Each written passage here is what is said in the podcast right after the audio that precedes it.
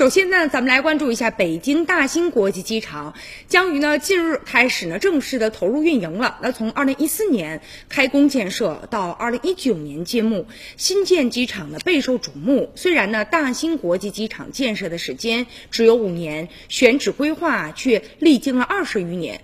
一九九三年，北京市就为呢新机场规划了两处中型机场场址。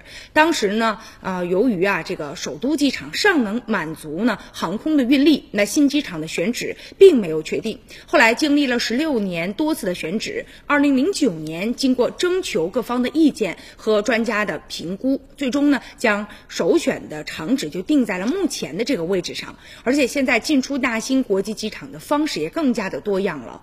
交交通网络呢，也让到达机场更加的便捷了，而且。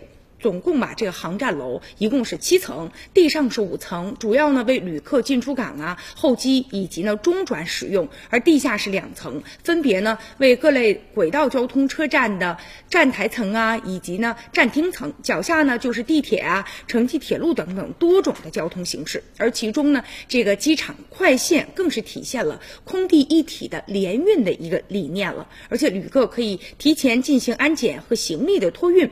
机场呢也是。全国首个时速一百六十公里的地铁线，从北京南四环以内的市区出发，到达机场呢，总共啊四十一点四公里的路程，只需要十九分钟的时间，确实是方便又快捷。